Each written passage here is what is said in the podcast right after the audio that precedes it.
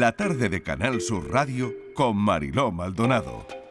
Momento para la tarde en tu búsqueda hoy con Luis Salgoró. Luis, bienvenido, ¿cómo estás? Bien, Mariló, buenas tardes a todos los que nos siguen. Gracias por acompañarme. Y bueno, piden colaboración ciudadana para la búsqueda de una mujer a la que su familia perdió la pista en Granada. Cuéntame la historia, Luis. Así es, estamos muy pendientes de este, de este caso y es que en las últimas horas, eh, bueno, que dejamos claro que seguimos buscando a Lidia Molinos Campos, que es una granadina del barrio del Zaidín, que se denunció su desaparición en Granada, como bien decías Mariló, pues en estos días la mujer de 40 años de edad salió el pasado martes de su casa cerca de la Plaza de las Palomas y desde entonces no se ha vuelto a saber nada de ella. Fueron pasadas las 72 horas de su desaparición cuando las autoridades comenzaron a desarrollar todo un dispositivo de búsqueda. Según cuentan a distintos diarios, eh, Manuel, hijo de Lidia, se trata de una mujer de unos 65 metros de estatura, con pelo rubio largo, y la última vez que fue vista llevaba un chándal de color negro. No tiene coche ni carnet de conducir, y la última persona en verla fue un trabajador de la misma calle en la que vive la familia en torno a las 7 de la mañana del pasado 26 de abril. Manuel explicaba que su madre es ama de casa y que debía llevar a una de sus hijas al colegio por la mañana. Sin embargo, salió de casa temprano y no han vuelto a saber de ella.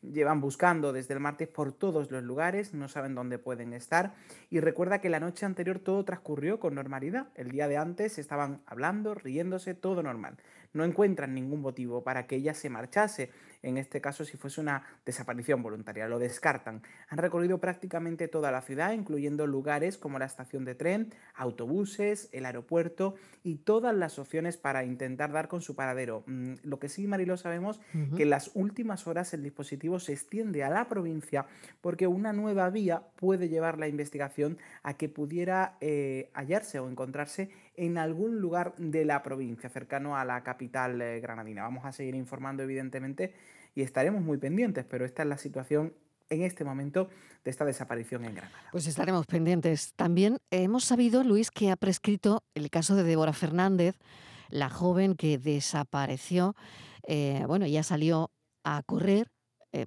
ocurrió hace 20 años y claro, ahora hemos sabido que este caso ha prescrito. Totalmente, con todo lo que lleva en sí, ¿no? Eh, que prescriba, ¿no?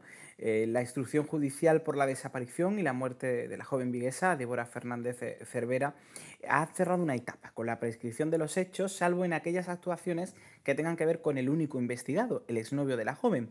Precisamente este 30 de abril se han cumplido 20 años desde que la joven desapareció después de salir de su casa en la zona de Alcabre para hacer deporte. Su cadáver fue encontrado 10 días después a 40 kilómetros de su domicilio en una cuneta de una carretera de Orrosal, desnudo, tapado con vegetación y rodeado de pistas falsas.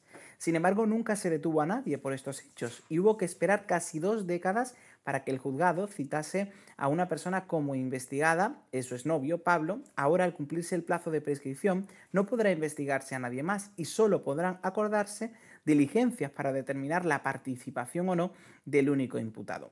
La familia de la joven pues siempre ha mantenido que debió haber más de una persona implicada en el crimen, al menos en lo que respecta al traslado del cadáver y teniendo en cuenta que los análisis forenses revelaron que el cuerpo de Débora estuvo varios días en un lugar propicio para su conservación, como una cámara frigorífica, antes de ser depositado en el lugar en el que fue encontrado.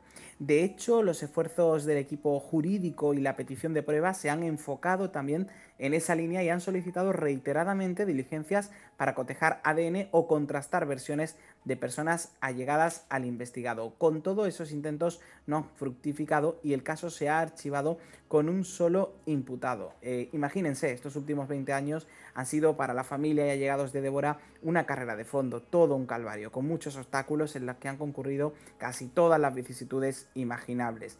Según han denunciado los familiares de Débora, los primeros años de investigación policial, afirman ellos, fueron un desastre. Hablan de negligencias como indicios que se pasaron por alto, contradicciones de testigos que no fueron analizadas, diligencias que no llegaron al juzgado o llegaron tarde. Hay que tener en cuenta que, bueno, que algunas claves de este caso es que en 2010, después de que se hubiera hecho cargo de las actuaciones otro equipo policial, se presentó un informe en el juzgado que apuntaba claramente a una persona sospechosa, el exnovio de Débora, por las contradicciones también en sus declaraciones ante la policía.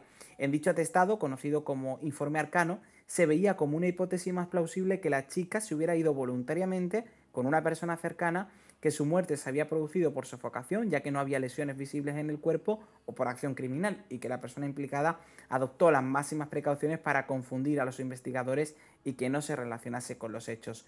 Con todo esto, en este caso, pues nos encontramos, como bien decía Mariló, en ese archivo del, del, caso y finalmente después de numerosas solicitudes y tras aceptar la audiencia provincial un recurso, la jueza de Tui citó a declarar como investigado a Pablo afirma que si una persona cambia la versión en las cinco ocasiones que ha ido a declarar como testigo y a su vez se contradice con otras testificales, es su deber aclarar a la justicia ese motivo. Así lo ha defendido la familia en un comunicado acerca del exnovio de Débora y es en el momento en el que nos encontramos cuando Marilo hablar de este caso, sin duda alguna, pues también nos retrotrae o nos recuerda ¿no? al caso más reciente de Esther López. Bueno, pues desde luego no sé si tienes alguna cosa más, Luis, pero bueno, son los casos en los que nos encontramos trabajando ahora mismo, ¿no? Así es, es verdad que, yo decía, Mariló, eh, que el caso de Débora guarda ciertos paralelismos también con la joven de Traspinedo, porque entre los que se encuentra, por ejemplo, que el cuerpo de Débora apareció como el de Esther en una cuneta, a 40 kilómetros también de su casa. Además, al igual que en el caso de López, los agentes creen que aquella escena de hace 20 años fue preparada. Mm. Su cuerpo desnudo tenía cubiertos también los genitales, no se apreciaban heridas, golpes y a su lado había una serie de pistas falsas, ¿no? Entonces, si estuvo todo el tiempo el cuerpo allí o alguien lo trasladó, trasladó son preguntas que nos hacemos ahora, eh, años después, con el caso de Esther López, ¿no? Así que, bueno, esperemos que, esto mm. nos lleve eh, bueno, a, aclarar lo que ocurrió, pero sí que es verdad que la familia hubiera querido una mayor investigación en el caso. Pues lo dejamos aquí, bueno, con una noticia también. Beatriz Zimmerman, la madre de Ana y Olivia, las niñas de Tenerife asesinadas por su padre Tomás Jimeno hace un año, ha dado a luz a su tercera hija. Eh, se trata de Elsa, una pequeña preciosa, una niña que ella dice que le ha devuelto la, la ilusión. Elsa es la tercera hija de Beatriz Zimmerman y vino al mundo el martes. Le deseamos a ella y a su hija todo lo mejor, la verdad. Gracias, Luis Algoró. Hasta la semana que viene. Adiós. Hasta la semana que viene.